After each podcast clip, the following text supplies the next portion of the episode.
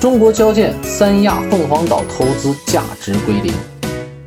中国交建公告披露啊，它参股的三亚、凤凰岛国际邮轮港发展有限公司因为资不抵债，被债权人提出重整的申请获法院裁定受理了。中国交建持有三亚、凤凰岛公司啊百分之四十五的股份啊，当然百分之四十五是不属于公司合并报表范围内的企业，当然也不涉及啊其他。呃，公司相关的一些主营业务，公司公告说了，进入重整程序不会对公司主营业务的正常开展造成实质影响。那截止二零二一年的十二月三十一号啊，这个项目公司资产总额大概是五十亿，那负债多少啊？一百八十六亿啊，那是远远大于资产总额的，对吧？那上市公司对这个项目公司啊，这个股权投资公告里面说是十亿。啊，公司对长期股权投资采用的叫权益法核算，那对其权益法核算呢，目前账面上是零。什么叫权益法啊？就是在百分之二十到百分之五十的投资额之间呢，叫重大影响。那这部分呢，是根据对方公司经营情况来调整你自己的账面价值的。那对方现在已经到这个时候了，已经没什么价值了，所以他把账面上调成零呢，也是符合会计准则的，对吧？就是相当于已经把他的这个影响。已经从账面上已经早早的体现出来了。那这个三亚凤凰岛是什么事儿呢？啊，我们就念叨念叨啊。这当时在二零一零年的时候啊，凤凰岛当时啊被号称为是第二个迪拜，叫东方迪拜啊。啊，当时首次开盘啊就爆出了高达七万块钱的单价，而且令人称奇的是，一共当时有七百套公寓瞬间清空啊。第二次开盘呢，应该是只过了一个月。每平米啊，又跳涨了一万五啊！当时那个时候最高的时候能卖到十五万，哈，甚至啊，有些人上午交了两万块钱定金，下午就有人出十万块钱接手。你说当时有多么火啊！哎呀，当时啊，这个好景不长，也没过几年啊，房地产市场当时也是过热，乱象丛生。这银行啊，也开始对民企的地产行业融资收紧了。凤凰岛的岛主哈，当时也就扛不住了。哎，这还没完啊！二零一七年的时候，中央环保督察所发现啊，这凤凰岛啊以港口项目名义获得了海域使用权，但实际上却用于房地产和酒店的开发。紧接着啊，海南整个啊环保风暴就爆发了。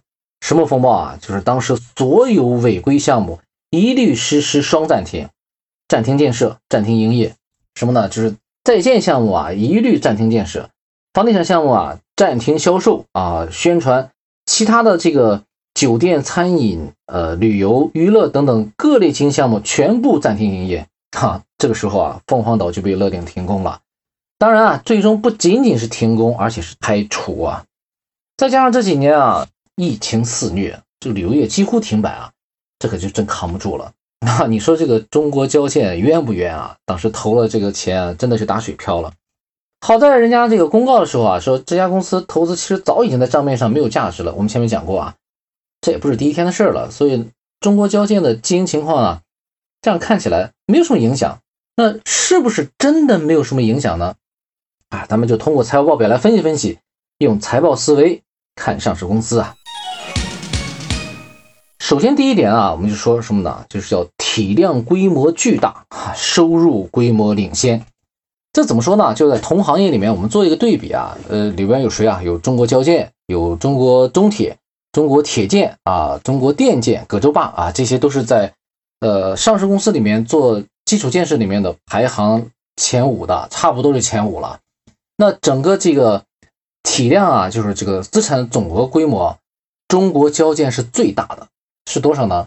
一万三千九百亿啊，一万三千九百亿这个人民币。呃，排名第二呢是中国中铁，是一万三千六百亿啊。中国铁建呢是一万三千五百亿。哎，你看这个非常接近啊，这这三家非常接近，都是一万多亿的这规模。你说对比起来，一万多亿，这十亿算得了啥呀？对吧？然后收入规模啊，真的它也算是前三甲。收入规模最大的是哪家啊？是中国中铁，应该是多少呢？一万亿啊，一万亿。厉害啊！就一万零七百亿，那中国铁建呢是一万零二百亿，而这个中国交建呢，这规模就小了，应该是呃六千八百亿。那其实说小也 也是相当大的规模啊，这个六千多亿啊，对吧？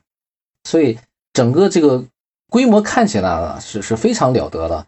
那我们现在看这个中国交建啊，这个收入增长情况看起来啊是增幅在放缓啊，增长的这个情况应该还是属于一个一直在增长的一个状态，对吧？啊，不过就你看前两年啊，每年的增幅都是百分之十三左右。但是在二零二一年的时候呢，下降到了百分之九点三啊，虽然是增幅下降，但是这个增量还是要还是有的啊。那我们再看它的这个整体的盈利情况啊，盈利情况，我们看了一下它的这个呃毛利是在比较稳步的这个趋于下降的状态，但是净利呢在降中有升啊。这毛利是什么呢？是看看。这家公司大概是最高的时候在百分之十五左右啊，现在呢是百分之十二点五，那前一年呢是百分之十三，基本上就是在这个区间在这摇摆啊，就好像有一点点下降的这个趋势啊，毛利。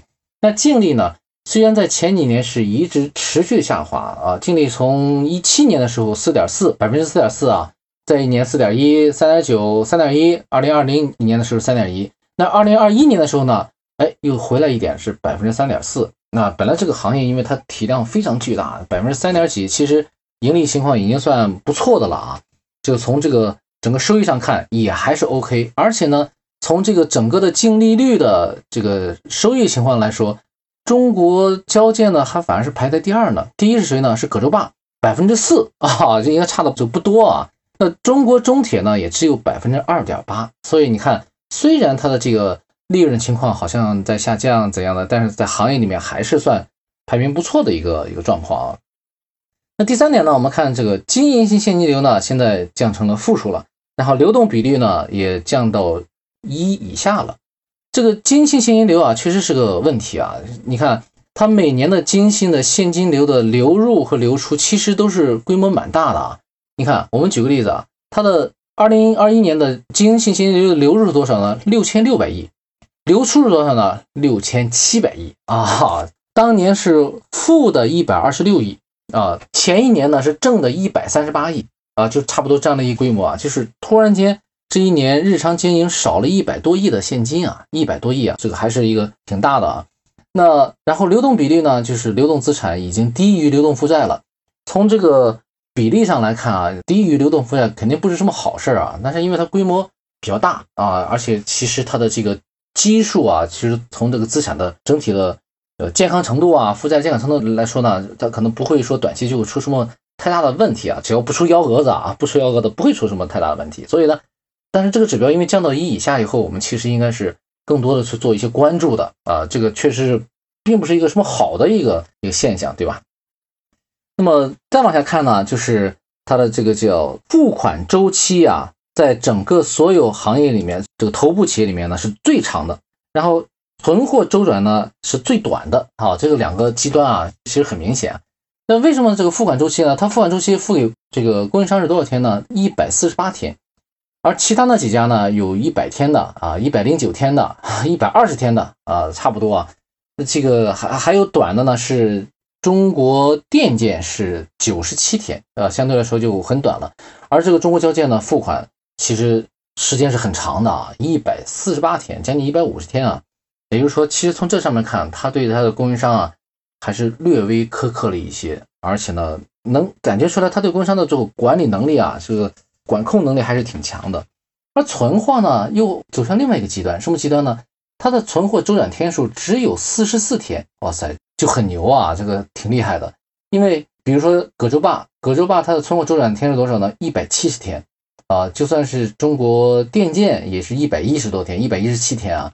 就是说，从这个存货的管理上说，中国交建啊，反而是一个管理最厉害的一家公司。我们以前经常说这个国有企业、央企啊，什么讲两斤压降，什么呢？一个是应收账款要降下来，一个是存货要降下来。那么这样来看啊，中国交建的存货管理还是挺厉害的啊。我们总结一下啊，公司的整体的体量规模和市场规模都是非常大。啊，这么比较起来，这个三亚凤凰岛的十亿投资啊，比较起来就的确对公司经营整体上没什么影响，对吧？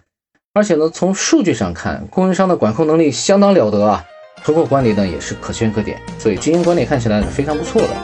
只是最近这一年的金信现金流啊变为负数，肯定是不太好的。哈，不过当然人家的这个现金存量呢，账面上还有一百多一千多亿啊，不是一百多亿，是一千多亿，完全够他大概两个月支付所有日常的成本费用的。所以说啊，没事儿啊。好，今天的分析就到这里。